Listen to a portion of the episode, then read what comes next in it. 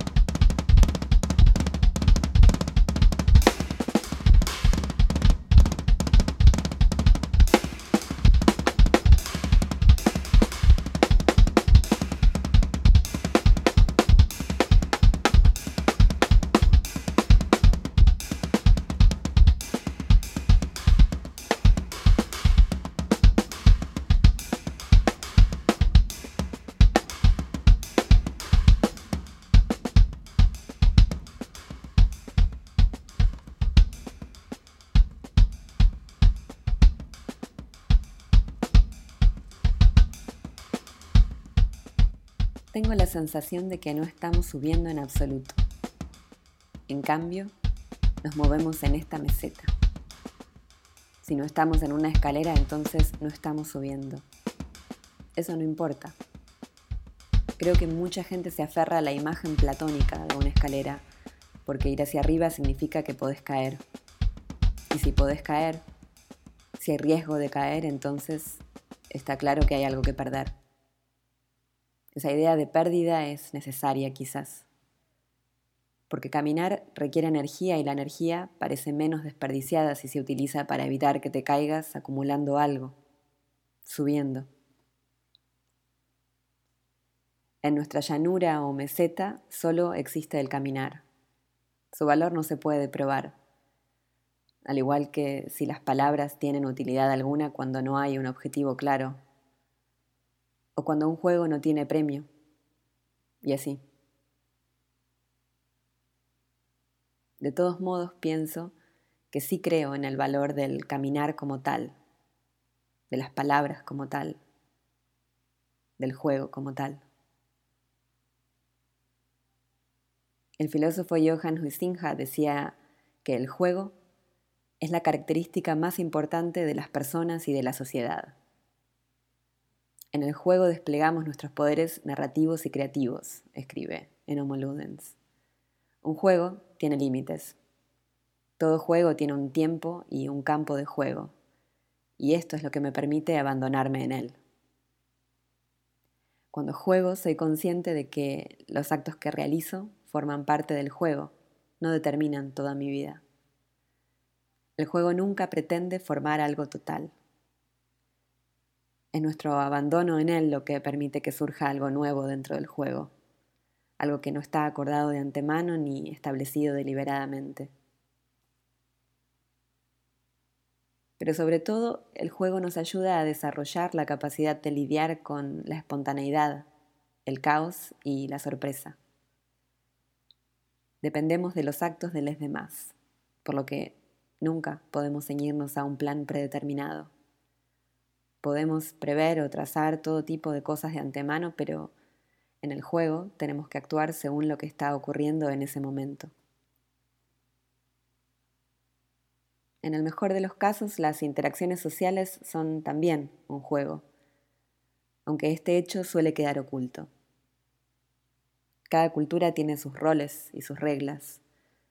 Las que las conocen y las siguen se sienten normales. A menudo conocer las reglas es una sensación física, un conocimiento integrado. Seguís las reglas sin cuestionarlas. De hecho, ni siquiera te das cuenta de que hay reglas. La regla se ha convertido en un hábito que a veces se siente como una ley de la naturaleza. El juego pierde su carácter lúdico y ya no se crea nada nuevo. Un juego que pierde su carácter lúdico carece de espontaneidad y se convierte en un ejercicio de marcar casilleros más que en una instancia de juego.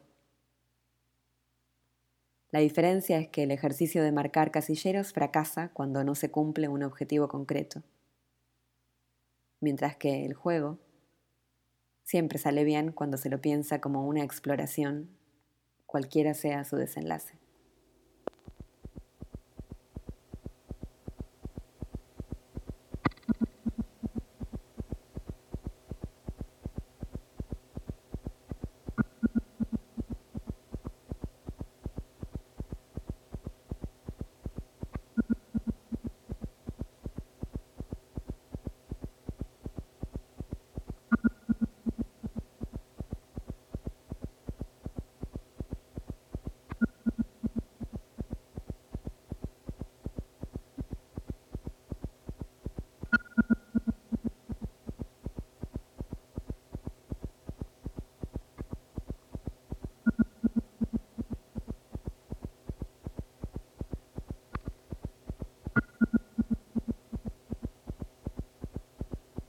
La que está es la que ofrece.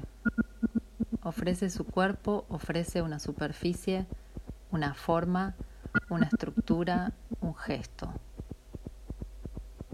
Ofrece una situación que puede ser para sí misma, en sí misma, para las demás o en relación con las demás o lo demás. La que está es también la que recibe recibe otro cuerpo en su cuerpo, su calor, su olor y a veces también recibe su peso. La que está podría definir el rumbo de las cosas, pero ese poder es potencial. De algún modo siempre necesita de las demás.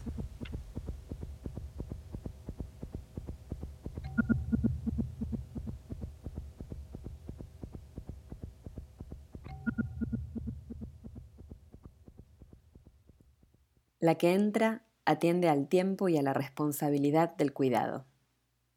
Puede hacer su mayor esfuerzo para no perturbar la situación de inicio, pero sabe que irremediablemente algo se va a modificar.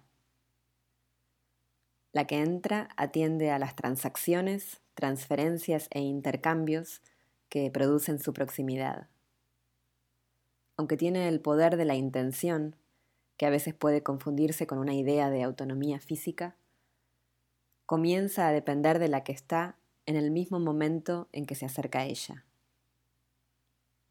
Las que sean que están en proximidad una de la otra dependen una de la otra.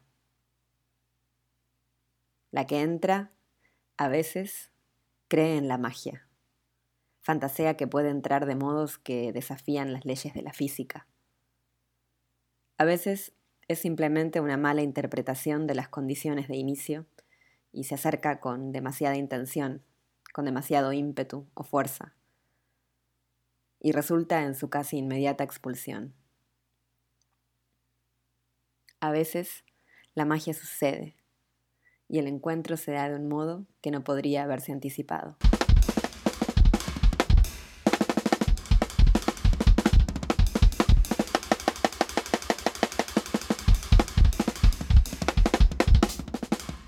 La que se va atiende al tiempo de las imágenes que la atraviesan. La que se va intenta no modificar lo que deja con su salida. Pero a veces necesita modificar cosas, incluso toda la situación para poder salir. La que se va deja algo o a alguien atrás. ¿Cómo se relaciona con esas imágenes, esas memorias, esas personas, esas sensaciones que deja atrás queda suspendido como una pregunta.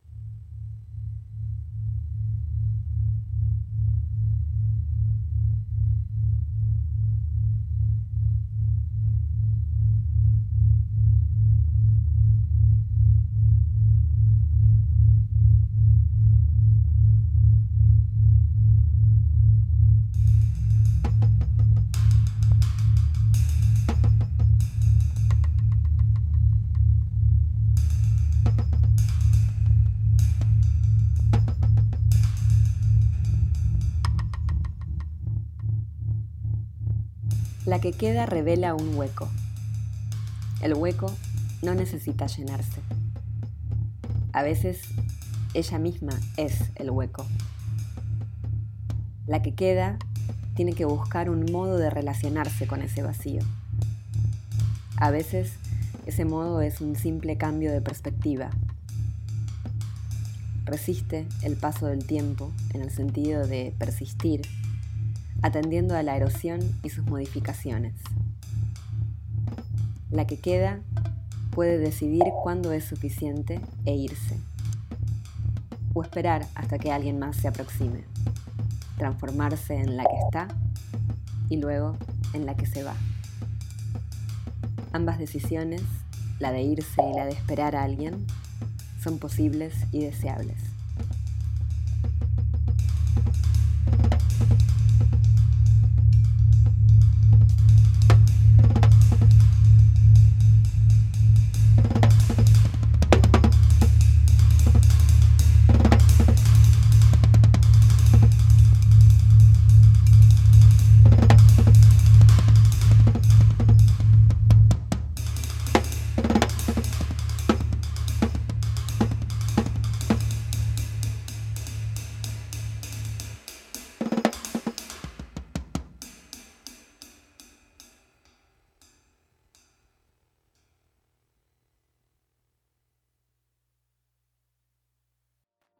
Lo que acabas de escuchar es un podcast de Bárbara Han y Ana Laura Loza en el marco de la tercera edición de 1224. 1224 somos Lalo Moro, Marcio Barceló y Catalina Lescano. Esta edición es una coproducción con Magma Centro de Artes y cuenta con el apoyo de Mecenazgo y Fundación Santander.